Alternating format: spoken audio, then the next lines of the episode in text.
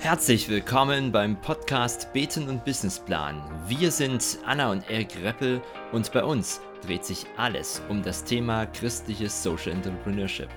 Gemeinsam mit MIDI, Werdestarter und Pixel Stiftung verbinden wir die Themen Theologie, soziale Arbeit und Betriebswirtschaftslehre. Wir sind hier für eine neue Folge von Beten und Businessplan und haben heute einen ganz besonderen Gast bei uns. Simon Roppe, hallo. Schön, Hi. dass du da bist. Schön, dass ich hier sein darf. Herzlich willkommen, Simon. Schön, dass du da bist. Und äh, wie immer starten wir mit entweder oder. Kuchen oder Eis, Simon? Ganz klar Eis. Römerbrief oder Buch der Offenbarung? Römerbrief? Steuererklärung oder Zahnarztbesuch? Ah, Beides schwierig, aber ich nehme lieber die Steuererklärung, weil ich es aufregend finde, das zu erstellen und äh, ich dann immer aufgeregt bin, was am Ende rauskommt. Jetzt stellen wir dir Fragen, auf die du in einem Satz antworten kannst. Wofür würdest du dir gern mehr Zeit nehmen? Aber nahezu für alles. Mit Kind, mit was jetzt bald zwei wird, äh, fehlt die Zeit eigentlich überall. Aber ich würde gerne mehr Zeit haben zum Sport. Ich will dieses Jahr einen Marathon laufen, deswegen dafür will ich mir unbedingt Zeit nehmen. Äh, das ist vielleicht das Wie viel Aktuellste. schaffst du jetzt schon? Wie viele Kilometer? Na, ich war schon mal im Training und habe für einfach als Training schon mal Halbmarathon gelaufen. Äh, da bin ich schon ganz stolz. Aber ich habe noch Oh, nie einen Marathon gelaufen und das steht jetzt an und das muss, das muss dieses Jahr durchgehen. Also ich habe schon einen Halbmarathon hinter mir, damals in Stuttgart. Ich bin Also offiziell fast, auch. Ja. fast gestorben. Beziehungsweise als die Menschen links und rechts auf der Straße, so das hat man die Spuren gesehen, wo sie umgefallen sind. Und da habe ich dann so ein bisschen auf den letzten Kilometern Panik bekommen und dachte, oh Gott, vielleicht bin ich der Nächste. Aber ich bin angekommen. Ich dachte, du Er bist der Typ, den das halt dann hier. motiviert und sagt, ich schaff's jetzt. Ja, das Problem war, danach hatte ich überhaupt keinen Bock mehr zu laufen. Er hat Das sich nicht gut vorbereitet. Ja, wir hatten die schlechteste Vorbereitung ever, aber es war eine Gruppe und es hat einfach mega viel Freude gemacht, zusammen das zu Die, machen. die wilde Studentenzeit, weißt du? Und ich weiß aber auch, wann man es aufgeben muss, denn ähm, ich wollte eigentlich den Rennsteig-Marathon laufen, der ja jetzt im Mai noch ist. Und da muss ich sagen, ich bin zu schlecht vorbereitet und habe den geskippt und habe dann gesagt, okay, dann wird es aber 2023 ein Marathon. Also ich ähm, kann Dinge absagen, aber nicht endgültig aufgeben. Aber jetzt nochmal ganz konkret, Simon. Wer bist du? Was hast du bisher gemacht? Und außerhalb deiner Familie, was sind so Dinge, die dich bewegen? Erzähl einfach mal. Wer bin ich? Ähm, ich fange nicht mit meinem Beruf an, weil man ist nie nur sein Beruf. äh, ich bin Simon Roppel, das ist das Wesentliche. Äh, da steckt viel dahinter. Ich bin zum Beispiel Religions- und Gemeindepädagoge und als das habe ich in der evangelischen Kirche in Mitteldeutschland gearbeitet und mache das eigentlich immer noch. Auch wenn ich jetzt bei den Erprobungsräumen, sage ich nachher noch, gar nicht mehr so in der Jugendarbeit drin bin.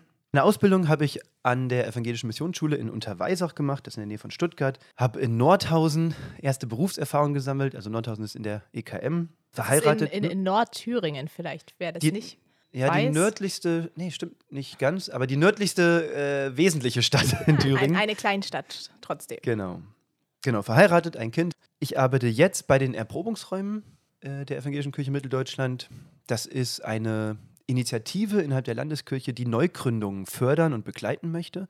Dann habt ihr mir gesagt, ich soll sagen, was ich ehrenamtlich mache. Zurzeit, da passt irgendwie alles. Ich merke, dass meine meisten Ehrenämter auch immer mit meinem Job zu tun haben. Das ist vielleicht so ein hauptamtlichen Ding.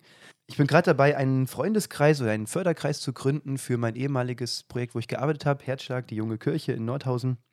Ich bin im Vorstand der Bibelschule in Unterweisach, Missionsschule Unterweisach und engagiere mich da, dass weiterhin junge Menschen gut ausgebildet werden für den Dienst im Hauptamt. Seit vielen, vielen Jahren unterstütze ich ein Kinderheim in Uganda, was ich schon mehrfach besucht habe, auch mit Jugendlichen besucht habe. Und das ist mir sehr ans Herz gewachsen und da versuche ich ein bisschen gute Lobbyarbeit zu machen. Sehr, sehr cool. Wir haben dich eingeladen, Simon, weil du ein cooles Beispiel bist für Intrapreneurship im bestehenden Gründen, also sprich in einer bestehenden Struktur etwas Neues aufzubauen.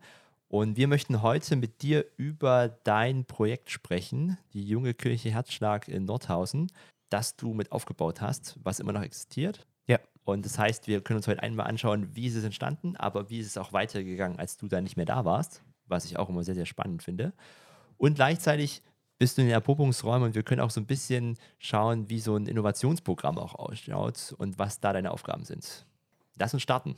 Gerne. Ja, wir würden vor allem mit den Fokus auf die junge Kirche legen, die du gestartet hast innerhalb von der EKM. Möchtest du da einfach mal erzählen, wie bist du dahin gekommen, wann war das, wie hat das Ganze angefangen? Genau. Ja, ist schon lange her. Ich habe neulich zehnjähriges Jubiläum in der EKM gefeiert. Das heißt, man wird älter, wenn man sein zehnjähriges Jubiläum hat. Und äh, das heißt also, vor zehn Jahren bin ich in die EKM gekommen und der Kirchenkreis Südharz hatte diese Stelle regulär ausgeschrieben, schon dreimal ausgeschrieben und niemand wollte dorthin. Das ist eine strukturschwächere Region, würde ich sagen, Nordthüringen. Dann war die Stelle auch, die wurde immer wieder gewandelt ein Stück weit, bis sich das so profiliert hat mit der Jugendkirche oder mit der Ausschreibung, dass, es eine, dass da eine Jugendkirche entstehen soll. Und ähm, als es dann zu mir kam, dachte ich, das ist, also das, ich habe das gesehen und dachte, das ist meine Stelle, dort will ich hin. Dann habe ich erstmal gegoogelt, wo Nordhausen eigentlich liegt. Und dann war ich immer noch davon überzeugt, dass es meine Stelle ist. Wo kommst du eigentlich her? Äh, aus Hessen, südlich von Kassel. Ja, ja. Also gar nicht so weit weg von hier. Aber trotzdem kannte ich Nordhausen nicht. genau, dann habe ich dort angefangen als Kreisjugendreferent. Die Idee, dass aus einer alten Kirche ein Jugendzentrum werden sollte, die stand schon. Also da wurde jemand für gesucht, der da jetzt ein Konzept entwickelt. Aber die gesamte Ausrichtung und in welche Re oder ja, wie sich das entwickeln soll, das hat man wirklich in die Person gelegt, die man gesucht hat. Und ähm, das heißt, da war eine große Offenheit, dass unterschiedlichstes entstehen darf. Und das habe ich einfach angepackt und losgelegt. Gab es schon eine Jugendarbeit vor Ort, wo du darauf aufbauen konntest, oder war das, du fängst ganz von Null an? Also es gab schon einzelne Fragmente noch einer, einer alten Jugendarbeit. Da bist du aber schon bei einem ganz wesentlichen Punkt von Intrapreneurship, so habt ihr das ja genannt. Der Begriff war mir übrigens gar nicht so bekannt. Evangelische Jugend ist ja ein festes System. Also es ist auch eine, eine, Rechtsform. Evangelische Jugend, das hat eine Struktur. Und gleichzeitig war das dort in dieser Region Kirchenkreis Südharz so, dass es eigentlich nicht mehr tragfähig war, zumindest wie es strukturiert war. Und dass es noch, es gab noch zwei junge Gemeinden, also das sind so die Jugendkreise in einem Kirchenkreis und ähm, zwei, drei Kollegen dort und Kolleginnen haben immer noch eine Sommerfreizeit gemacht, aber das war im Wesentlichen eigentlich, im Wesentlichen eigentlich alles, was es an Jugendarbeit noch gab. Das liegt auch daran, weil einfach die Stellen wurden eingekürzt und Vorgängerpersonen, die auf meiner Position waren, hatte eine Person Burnout, habe ich gesagt bekommen, und eine andere Person hat in einem Jahr diesen Job wieder aufgehört, weil sie gemerkt hat, sie kann das gar nicht leisten, was hier gefordert wird. Und dann hat der Kirchenkreis selbst die Strukturen sehr stark angepasst, sehr stark verändert und gesagt, wir müssen der Person, die kommt, Freiräume geben. Und auf diese luxuriöse Stelle, kann ich gleich nochmal mehr zu sagen, habe ich mich dann beworben und konnte quasi eigentlich, würde ich jetzt sagen, auf einem relativ weißen Feld neu anfangen das klingt ja schon mal richtig gut, dass du an sich ein freies Feld hattest, wo du starten konntest. Wie bist du aber dann genau vorgegangen? Also so ein, so ein freies Feld kann einen ja auch letztendlich relativ stark überfordern, weil man ja selber sich investieren muss und sagen muss, was möchte ich tun, mit wem, wo. Wie genau muss man sich das vorstellen, bist du da Schritt für Schritt vorgegangen? Ja. Das war ja meine erste Stelle. Ich war frisch von der Ausbildung als Religions- und Gemeindepädagoge. Ich hatte mega Bock auf die Arbeit ich bin so, ich glaube, ich war so ein richtig junger Wilder. Aber das war ich auch gerne. Und ich bin da einfach hingezogen und habe so gesagt, so, jetzt sammle ich alle Jugendlichen, die ich irgendwie finden kann, die auf diese Idee Bock haben. Und also, das klingt jetzt banal, aber ich bin wirklich, klar, ich habe irgendwie so die kirchlichen Felder abgegrast. Also wenn ich irgendwo in Kirche noch Jugendliche getroffen habe, bin ich hingegangen und habe gesagt, so, stellt euch vor, der evangelische Kirchenkreis schenkt euch, ein bisschen jetzt hochtrabend formuliert, äh, schenkt euch diese alte Kirche, die war 800 Jahre alt, war schon, stand schon fest, dass dieses Gebäude eine, eine Jugendkirche werden soll. Und ihr oder damals, ich war 23, ich habe mich immer noch ein bisschen als wir Jugendliche, wir dürfen das jetzt gestalten. Und mit diesem Slogan habe ich Leute begeistern können. Aber ich weiß auch, dass ich ähm, in der Bar saß und mit anderen jungen Leuten, die ich dann so Kontakte, wo ich Kontakte geknüpft habe und gesagt habe, hey, wenn die Kirche uns eine eigene Kirche gibt, habt ihr Lust, die mitzufüllen? Dann gab es einfach Treffen. Wir haben uns Sonntagmittags getroffen zum Brunchen. Äh, das war dann eigentlich eine doofe Zeit. Das hat sich gezeigt, dass Jugendliche nicht Sonntagmittags brunchen wollen. Äh, haben wir das nochmal ein bisschen geändert, aber so fing es an. Und ähm, ich habe einfach Leute gesammelt, die Lust hatten und mit denen einfach losgelegt. Das heißt, als erstes hast du dir sowas wie ein kleines Team genau. aufgebaut. Wie viele Leute wart ihr dann so ungefähr? Also wir sind relativ schnell auf eine Größe von 15 bis 20 Personen gewachsen.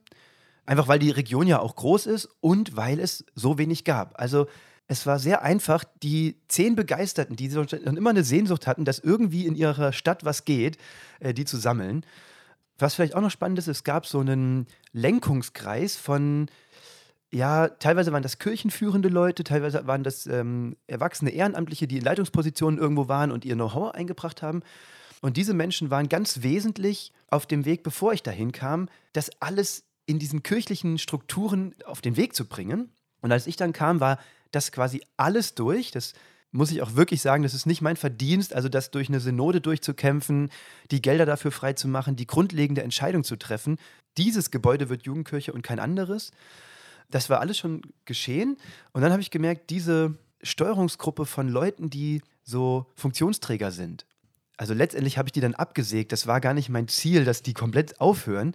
Aber ich habe gemerkt, die erfüllen jetzt, wenn es um das kreative Aufbauen geht, sind das nicht mehr die richtigen. Brauchen die jungen Leute selbst, die ohne Erwachsene irgendwie sich treffen und mit denen loslegen und einfach verrückteste Ideen spinnen.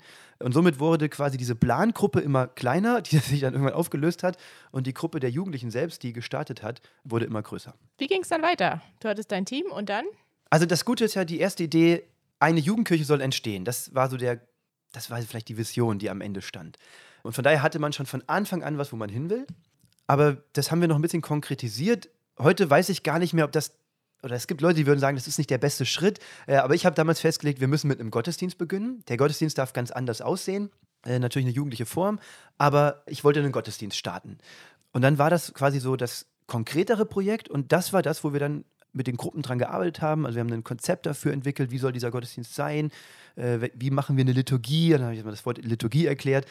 Und das war dann so das erste Ziel. Das hat dann so ein Dreivierteljahr später haben wir einfach mal einen ersten Gottesdienst begonnen. Der war völlig chaotisch. Also wenn ich, es gibt ein Video, das kann ich mir fast nicht angucken, äh, weil das wirklich so ein Chaos und auch echt peinlich war. Wir wollten viel zu viel, alles, alles da reingepackt, was irgendwie an Ideen in vier Jahren Ausbildung entstanden ist. Aber was ich damit sagen will, ist, also es gab was ganz, ganz Konkretes. Also komm, hast du Bock mitzumachen? Die Kirche gibt dir mega viel Freiraum und das ist unsere konkrete Idee, an der du gebraucht wirst, damit sie entsteht. So, also das ist jetzt mal ganz kurz zusammengefasst, das, was Menschen oder junge Leute begeistert hat. Du hast ja gesagt, deine Idee war Gottesdienst. Ja. Das wolltest du. Was wollten denn die Jugendlichen damals? Spannend. Also ich habe sie natürlich schon mit der Idee gesammelt oder ich habe schon Leute gefragt, hey, wollt ihr Jugendkirche? Das heißt, wer das nicht wollte, kam nicht dazu. Ich habe gemerkt, dass junge Leute, die wünschen sich, dass Kirche anders ist. Aber sie haben keine konkrete Vorstellung, wie dieses anders sein müsste. Äh, Und dann gibt es den nächsten Effekt, wenn man mit ihnen brainstormt und man ist in so einer sinnhaften oder man ist in so einer Runde, wo man auch gut brainstormen kann. Manchmal wird das dann auch ganz wahnsinnig. Aber dann kommt manchmal ganz Klassisches. So, also das Vaterunser und, äh, und Abendmahl oder irgendwie so Sachen, die sie aus Kirche kennen, die sie vielleicht auch mal irgendwann berührt haben. Aber es fehlt, weil sie gar keine Vorstellung dazu haben, fehlt so die, die Weite, Kirche mal ganz anders denken zu können. Und ich habe gemerkt, dass ich da viel reingeben muss und ihnen sagen muss, so könnte Kirche sein und so. Und dann sind wir auch an verschiedene Orte gefahren und haben uns das angeguckt. Und erst als sie so gesehen haben, wie Kirche sein könnte, haben sie sich auch ein eigenes Bild entwickeln können. Also total spannend, dass Jugendliche ganz oft, wenn man sie fragt, was sie wollen, kommt entweder nichts oder es kommen sehr, sehr traditionelle Dinge. Ist, Spannend. glaube ich, nicht nur bei Jugendlichen so. Äh, Kenne ich auch von vielen, die einfach schon lange in Kirche sind. Ja. Die so ein Bild von Kirche haben und es schwer ist, es loszulassen. Und das muss man betonen, das, obwohl sie sich was anderes wünschen. Ja, ja, genau, noch zusätzlich, ja. Weil das war schon klar. Das war, sie wollten, Kirche war für sie irgendwie hm, das ja langweilig vielleicht, wenn man es mal so flapsig sagen will. Und trotzdem wussten sie nicht, wie man es anders machen könnte. Aber dann nochmal zu deinem ersten Gottesdienst. Mhm. Also der ist dann gestartet. Mhm. Er war chaotisch, aber war trotzdem gut, kamen Leute. War es trotzdem Erfolg oder eigentlich Misserfolg, weil nichts los war? Überhaupt das Konzept, was dann sich in Herzschlag etabliert hat, basierte nicht darauf, dass unsere Veranstaltungen ein Erfolg sind, sondern es war ein voller Erfolg, weil unglaublich viele junge Leute Lust hatten, da mitzumachen und mit Begeisterung diesen Gottesdienst gestaltet haben. Liturgisch, vom roten Faden her, was weiß ich, war das vielleicht wirklich ein Kauderwelsch oder ein Durcheinander. Aber einfach vom Erlebnis. Wir haben was zusammen gemacht, das war cool und das haben auch die Jugendlichen als Erfolg für sich gesehen. Also es, für mich hört sich das eher so an, gerade so, du hast so Schritt für Schritt, brauchst mein Team, dann mache ich mal die erste Veranstaltung und dann hast du weitergedacht oder hattest du eigentlich von vornherein schon so einen Plan, wo du gesagt hast, Team, Gottesdienst und dann kommt dieses und jenes? Ja. Der berühmte Fünfjahresplan. Ja, der Podcast heißt ja Beten und Businessplan. Ich habe schon überlegt, ob ich euch jetzt enttäusche, wenn ich jetzt diese Antwort gebe, euch beiden. Ich habe die Frage notiert, Simon. Hattet ihr ein Konzept oder einen Businessplan? Genau. Ich Gute habe sie schon gestrichen, die Frage. Ach, du hast sie schon, weil du mich kennst. ich antworte trotzdem drauf jetzt, okay? Also tatsächlich bin ich der Typ, der einfach loslegt. Das habt ihr jetzt schon, glaube ich, das wurde deutlich. Ich bin aber von meiner Persönlichkeit her jemand, der sehr systematisch denkt. Ähm, das heißt also, das, was ich tue, hatte immer ein Ziel, das war auf Perspektive ausgelegt. Ich hatte, das war auch immer in so einem bigger Picture in, in meinem eigenen Gedanken. Mir selbst fällt das sch schwer, solche Dinge irgendwie überhaupt zu verschriftlichen und dann irgendwie sich so einen theoretischen Fünfjahresplan, das ist wirklich überhaupt nicht meins. Äh, in manchen Bereichen habe ich das dann im Laufe meiner Arbeit gelernt, aber ich habe immer geguckt, was ist jetzt der nächste Schritt, um so das größere Bigger Picture, wie ich es eben nannte, oder die Vision Jugendkirche, die zu erreichen und was ist da jetzt der konkrete nächste Schritt. Und das hatte schon immer ein Ziel. Genau, das ist vielleicht so das Wesentliche. Ähm, das heißt, du bist immer Schritt für Schritt, Step by Step vorangegangen. Würdest du jetzt im Nachhinein sagen, dass das auch gut war, so? Für dich, als auch für dein Team und die Jugendlichen? Ja, würde ich sagen. Ich glaube, es funktioniert auch anders. Also man kann auch der Typ sein, der sich an den Schreibtisch setzt und einen Fünfjahresplan entwickelt. Ich bin dieser Typ nicht und ich habe einfach losgelegt mit System und das hat sehr, sehr organisch funktioniert. Also wir waren immer an einem Step, so was braucht es jetzt? Und das habe ich aber immer auch mit, dem, mit den jungen Leuten zusammen überlegt. Vielleicht muss man jetzt dazu sagen, natürlich habe ich schon auch mich vernetzt in den Kirchenkreis hinein. Das können wir ja gleich nochmal sagen, was es auch so, wenn man Intrapreneurship ist, was es da auch an Vernetzung mit dem System braucht. Quasi da ist etwas entstanden und dann war der Gedanke, okay, was ist jetzt, was braucht es jetzt, damit das Ziel Jugendkirche oder junge Kirche erreicht werden kann? Darf ich nochmal einhaken, Simon? Die Frage nochmal anders formulieren hinsichtlich Businessplan, weil wir halten ja Beten und Businessplan. Ja. Das heißt, wir haben jetzt die Komponente von Konzept und Businessplan sehr systematisch entwickelt, organisch gewachsen. Finde ich ja an sich voll gut auch zu überlegen, was möchten die Leute, die ich erreichen möchte, tatsächlich. Aber mich würde nochmal interessieren, auch in diesem Prozess, wie da Spiritualität aussah. Also wie mhm. habt ihr auch dieses Christsein, dieses als Christen zusammen ein Projekt starten und überlegen, was wir möchten an Kirche, wie hat es geistig ausgesehen bei euch? Mir ganz persönlich ist das total wichtig, dass wenn man in Kirche neu gründet, dann muss das eine geistliche Bewegung sein. Das geht für mich gar nicht anders. Und von daher habe ich das, glaube ich, als Haltung mit reingebracht habe das mit den jungen Leuten so gestaltet, dass in allem, was wir gemacht haben, war immer Glaube, Gebet, Spiritualität, war immer dabei, hatte immer einen Ort gehabt. Also, und wenn es, weil in der Planungsrunde einfach nach dem Besprechen für das, was wir besprochen haben, gebetet wurde. Mal gab es eine richtige Andacht, aber das braucht es auch nicht jedes Mal. Oder mal war es einfach das Bewusstsein, dass wir hier Kirche mitgestalten. Und deswegen haben wir dazu vielleicht auch irgendwie in die Bibel geguckt und haben gesagt, wie gestalten die eigentlich in der Bibelkirche? Oder Gemeinde. Also in allem, was Herzschlag gemacht hat, und wenn es nur der Arbeitseinsatz war, dann war das immer etwas, was wir als Kirche mit Gott, vor Gott gemacht haben. Und es war nie so aufgesetzt, sondern es war einfach organisch dabei. Kannst du hm. vielleicht einen kurzen so Rundumschlag geben, ja. was in den Jahren entstanden ist? Also aus der Idee Jugendkirche wurde dann eher eine junge Kirche. Also wir haben es bewusst junge Kirche Herzschlag genannt, weil wir nicht einfach nur einen festen, einen Ort etablieren wollten, sondern daraus wurde eigentlich eine ganze Bewegung für diesen Kirchenkreis Südharz. Das heißt, wir hatten schon dieses Zentrum, dieses alte Gebäude, was umgebaut wurde, zu einem hochmodernen Jugendzentrum als Ausgangsort. Aber dann äh, haben wir in der Region Kleingruppen gegründet, die wir dann bespielt und besucht haben, 14-tägig, mit einem Team von FS Höttland, das dann aufgebaut wurde. Dann kamen zu meiner Person auch noch zwei Mitarbeiter im Laufe der Jahre dazu. Das heißt, wir waren irgendwann ein fünfköpfiges Team. Fünf Hauptamtliche, drei Ausgebildete und zwei FS Höttler. Genau, haben Kleingruppenarbeit gemacht, Zentrumsarbeit, Freizeitarbeit dann hat sich der Jugendgottesdienst fest etabliert, das, der hieß dann Faith Time. Alle zwei Monate war das ein Riesenevent und das so in der Blütezeit hatten wir 130 junge Leute, die Samstagabends freiwillig zu diesem Jugendgottesdienst kamen. Ich weiß noch, ein Vater, der so voll der Sportbegeisterte war, kam irgendwann mal und sagte, ich verstehe meinen eigenen Sohn nicht mehr, der will Samstagabends in die Kirche gefahren werden. Das hat er nicht negativ gesagt, das hat er ganz positiv gesagt, der fand das irgendwie, glaube ich, cool, aber der war auch sichtlich überrascht. Dann das ganz Wesentliche von Herzschlag, ist die Teamerstruktur. Also bei Herzschlag war das so, dass Jugendliche gestalten diese Kirche selbst. Wir Hauptamtliche haben uns immer in der Rolle gesehen, Jugendliche zu befähigen, diese Kirche zu gestalten und zu bespielen. Und ganz selten haben wir Dinge irgendwie einfach mal nur selbst gemacht. Und daraus hat sich ein Ehrenamtsteam entwickelt aus eben auch so, vielleicht zu Spitzenzeiten hatten wir fast 50 plus an, an jungen Leuten, die sich da regelmäßig engagieren. Ich, ich ja. würde jetzt fragen, wie sah dein Erfolgsrezept aus? Wenn da mhm. 130 Jugendliche in einer kleinen Stadt kommen, das ist schon für Thüringer Verhältnisse was sehr Besonderes. Ja, wir waren auch alle irgendwie recht stolz auf das, was da entstanden ist. Geheimrezept. Also ich glaube, dass ich habe das ganz wesentlich eben schon gesagt. Nicht selber machen. Also ich verstehe meine Rolle als Hauptamtlicher in der Kirche, als Religions- und Gemeindepädagoge, nicht darin, Veranstaltungen zu machen. Und das ist so eine Botschaft, die ich auch in meinem jetzigen Job als der Prüfungsräume immer wieder sage. Wir Hauptamtlichen sind nicht dafür da, diese ganzen Veranstaltungen zu planen, sondern wir sind dazu da, Menschen zu befähigen, Kirche zu sein. Also ich würde sagen, das ist das Geheimrezept gewesen. Natürlich kommt irgendwie auch ein bisschen Gottes Segen und Glück und am richtigen Moment zur richtigen Zeit zu sein. Das kam bei Herzschlag auf jeden Fall auch dazu.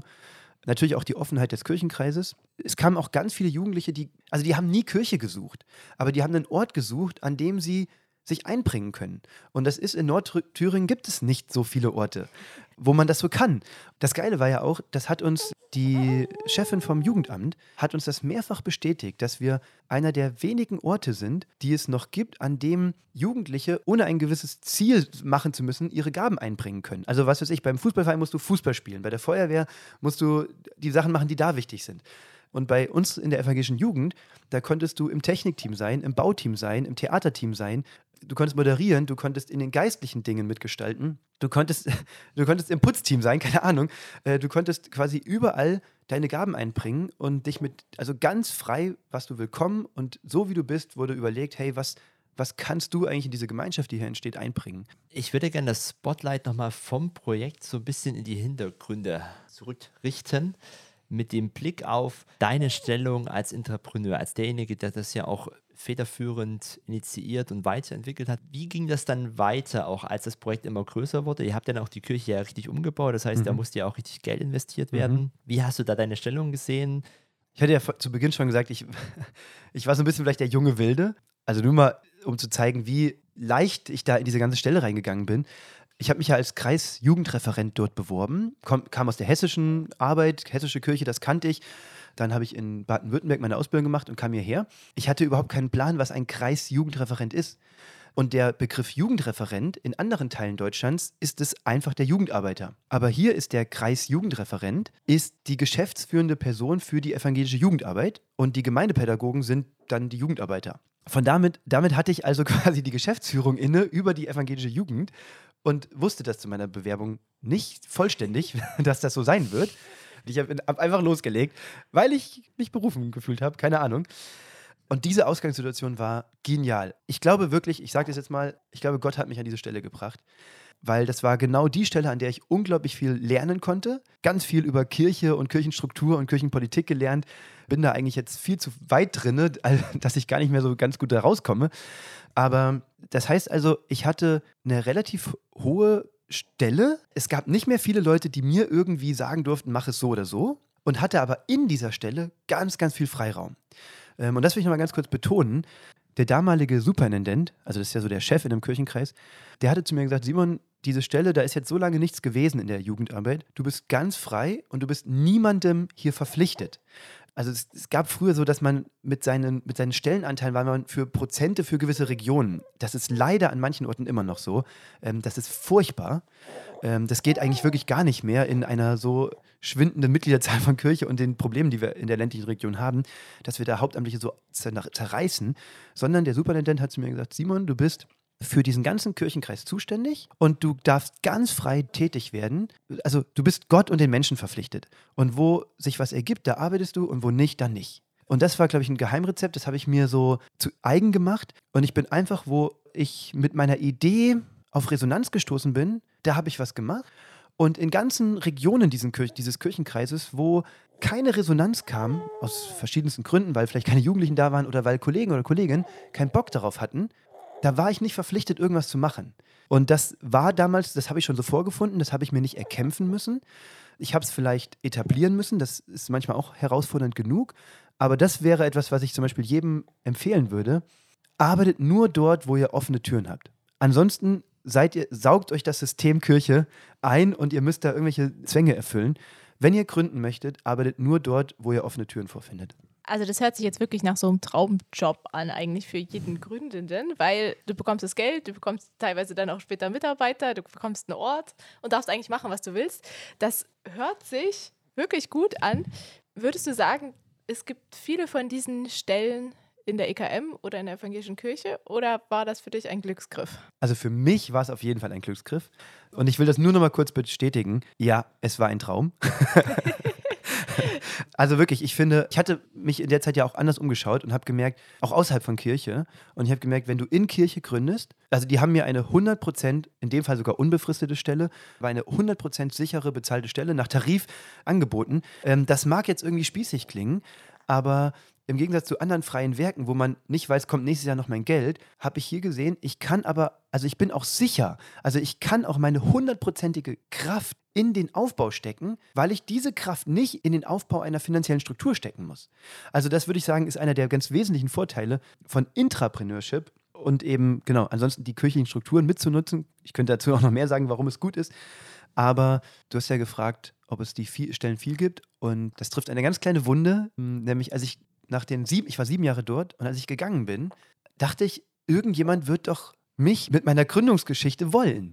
Das war total spannend, dass ich in dieser Kirche nicht so richtig einen Ort gefunden habe, dass irgendjemand Lust hatte, dass da ein Gründer hinkommt. Im Nachhinein sagen mir manche, sie wussten gar nicht, dass ich eine Stelle wechsle. Das ist dann vielleicht der, die mangelnde Transparenz gewesen. Aber ich habe auch an ein paar Kirchenkreise geschrieben und es gab nicht so richtig einen Ort für jemanden, der Bock hat zu gründen. Okay, du hast gerade schon eingehakt, wo du gründen wolltest, warum es trotzdem gut ist, innerhalb von Kirche was zu starten. Willst du da einfach mal weitermachen? Also erst habe ich eben schon gesagt, einfach für mich war die andere Stelle, die ich mir damals angeguckt hatte, jetzt lange her, das war eine Stelle, da hätte ich mir einen Spenderkreis aufbauen müssen in einem freien Werk.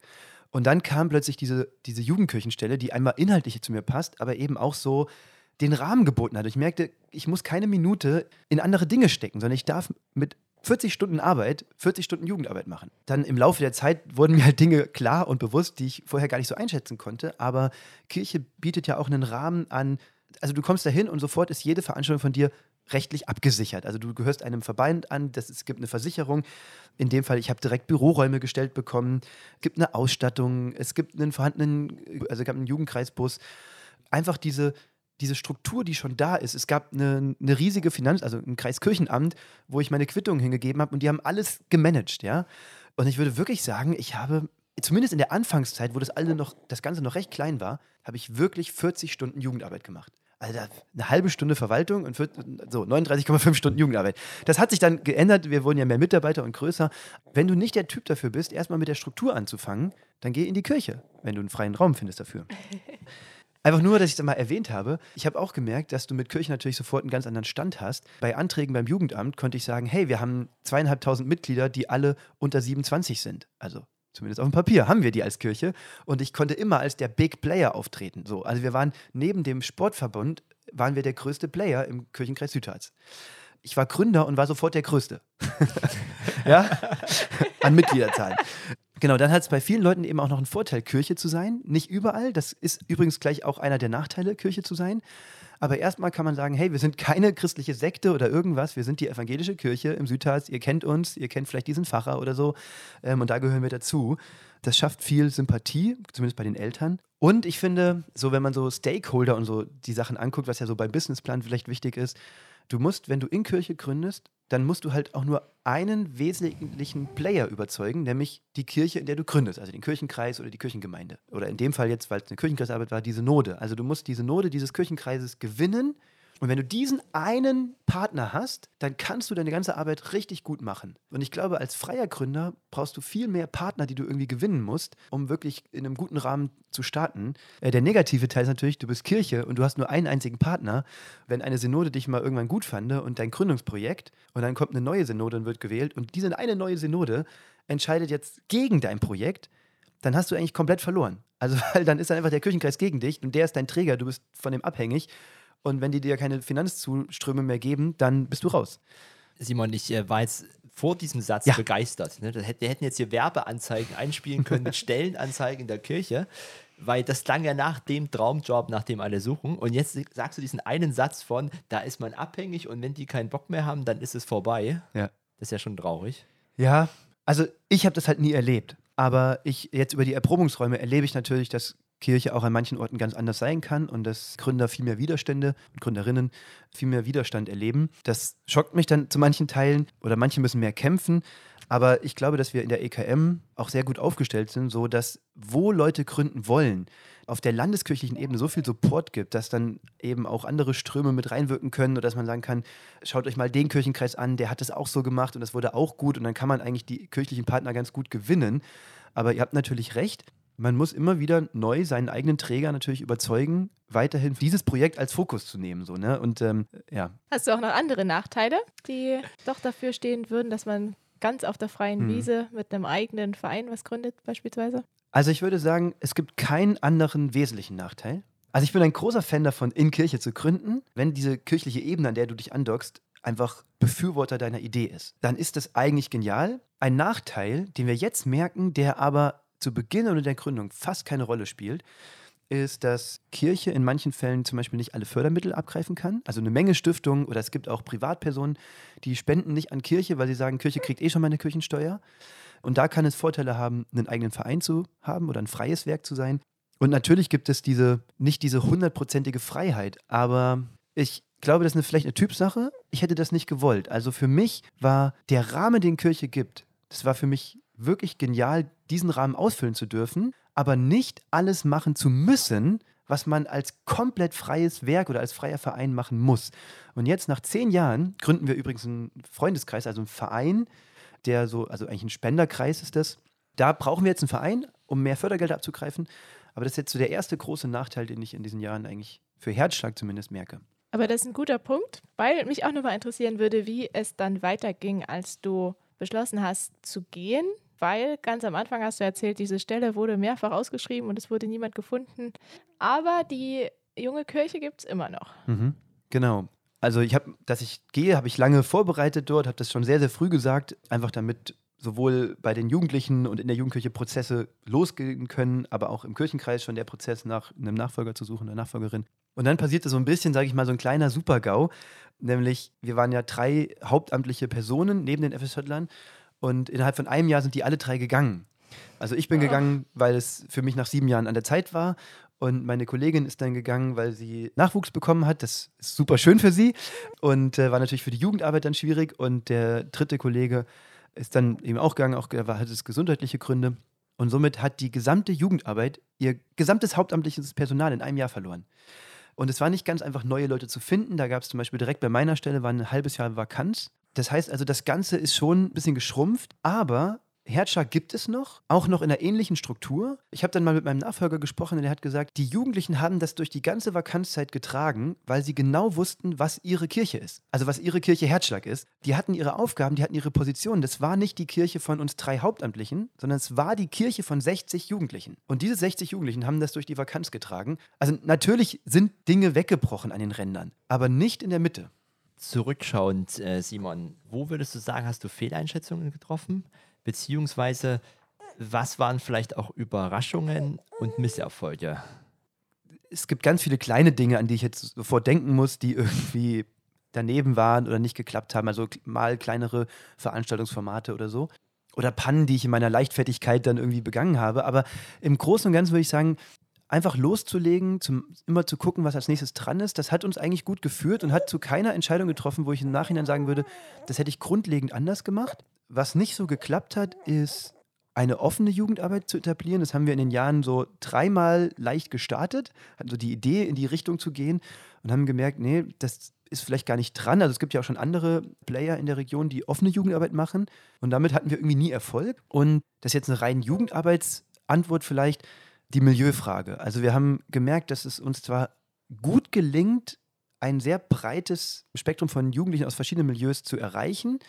Und trotzdem war es so, dass manche Jugendlichen, die plötzlich bei uns reinkamen, einfach da nicht reingepasst haben. Also weil die einfach von ihrem Lebensstil, vielleicht eher auch Menschen, die so aus eher prekäreren Situationen kamen, für die habe ich ein großes Herz und hätte die sehr, sehr gerne versucht, in die Arbeit zu integrieren. Ging vereinzelt bei einzelnen Veranstaltungen, aber wir merken in der Jugendarbeit, dass es einfach immer auch eine Milieuverengung gibt. Wenn du eine Gruppe von Jugendlichen hast, dann sammeln sich nicht noch eine andere Art von Milieu dazu. Das war manchmal sehr, sehr herausfordernd. Das hätte ich mir manchmal anders gewünscht. Aber ich glaube, da konnten wir das auch nur so gestalten, wie Dinge immer möglich wurden. Was würdest du jemandem raten mit deinen Erfahrungen, der jetzt vielleicht was ähnliches starten möchte?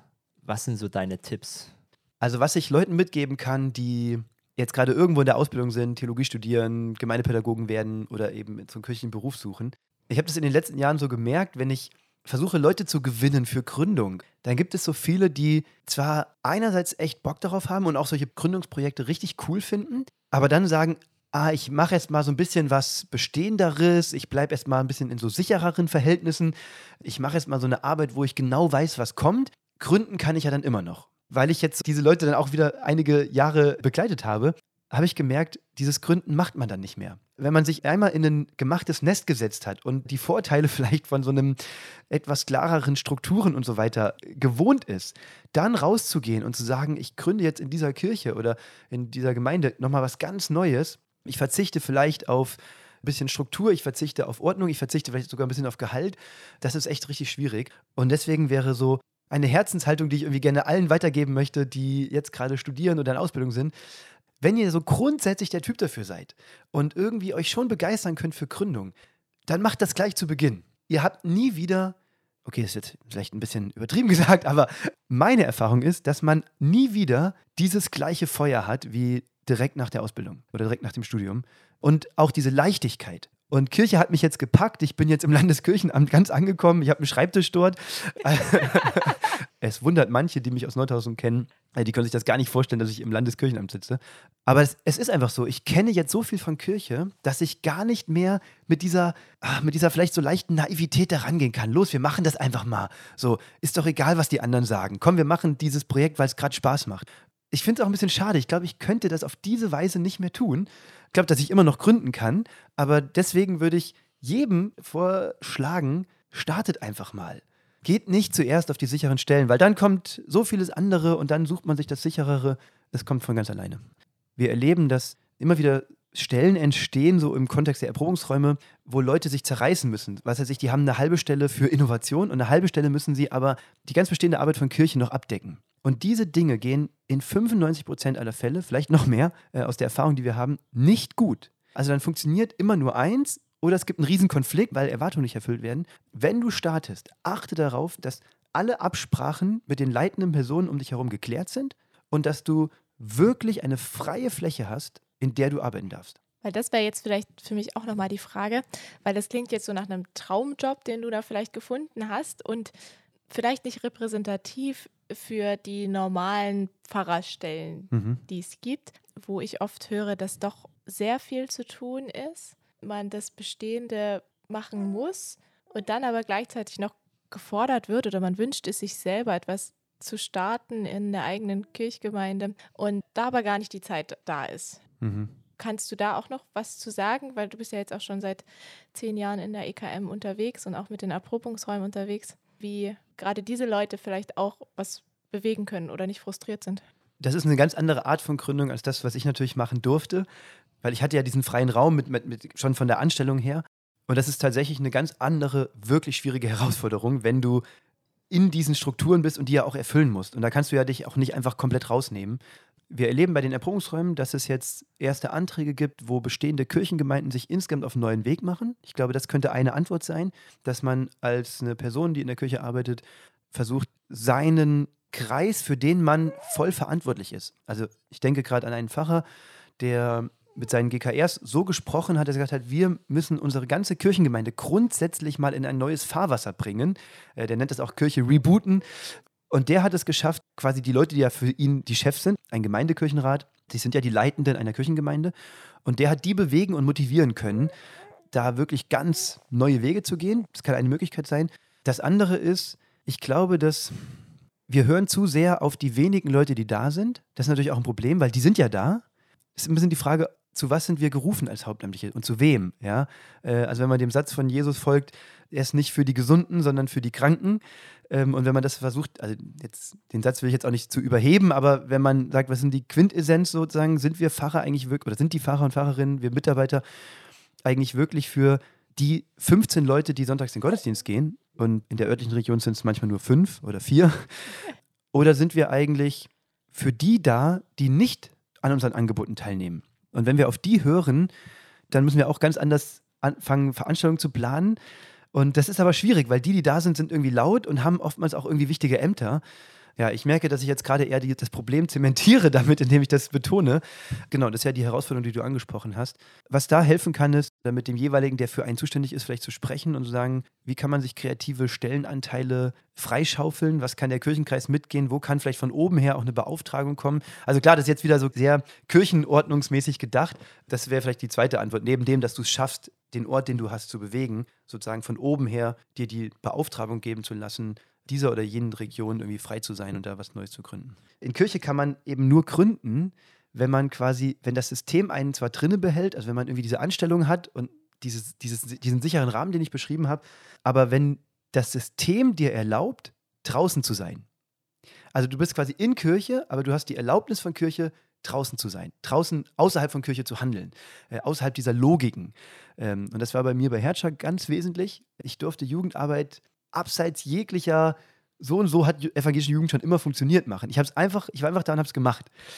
Und ich glaube, dieses, diese Erlaubnis zum Draußensein, die braucht man und die muss man sich aber auch einkämpfen und einfordern. Ähm, und dafür und das auch selber wollen. Ich glaube, wenn du in Kirche gründen möchtest, dann ist auch ganz wesentlich, und da sind Leute, die seit Jahren Kirche mitgestalten, ganz sensibel, dass du nicht überheblich bist als Gründer. Also du musst zwar, du brauchst ja dass du von deiner Idee überzeugt bist. Das ist ein ganz wichtiges Gen, was du mitbringen musst, um zu gründen. Und trotzdem musst du bescheiden genug sein, zu sagen, das ist aber jetzt auch nur ein Baustein für Kirche und, und anderes darf in dieser Kirche irgendwie auch existieren und ist auch gut.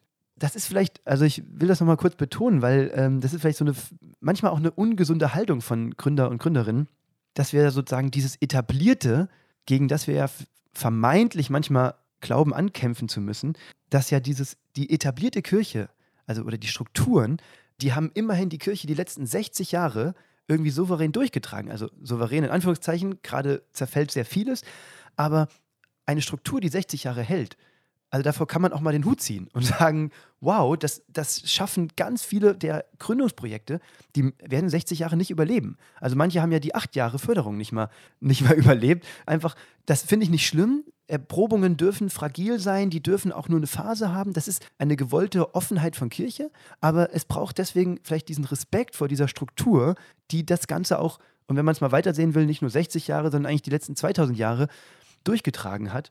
Und das heißt für mich, so eine Haltung zu haben von, dass man zwar auf die Befindlichkeiten des bestehenden Systems, in dem man gründet, irgendwie, dass man da sehr sensibel darauf reagiert, dass man mit ganz viel Verständnis, Wertschätzung und Liebe dem Bestehenden begegnet und dann aber mit voller Überzeugung genau das Gegenteil tut. Nein, meine ich, habe jetzt ein bisschen.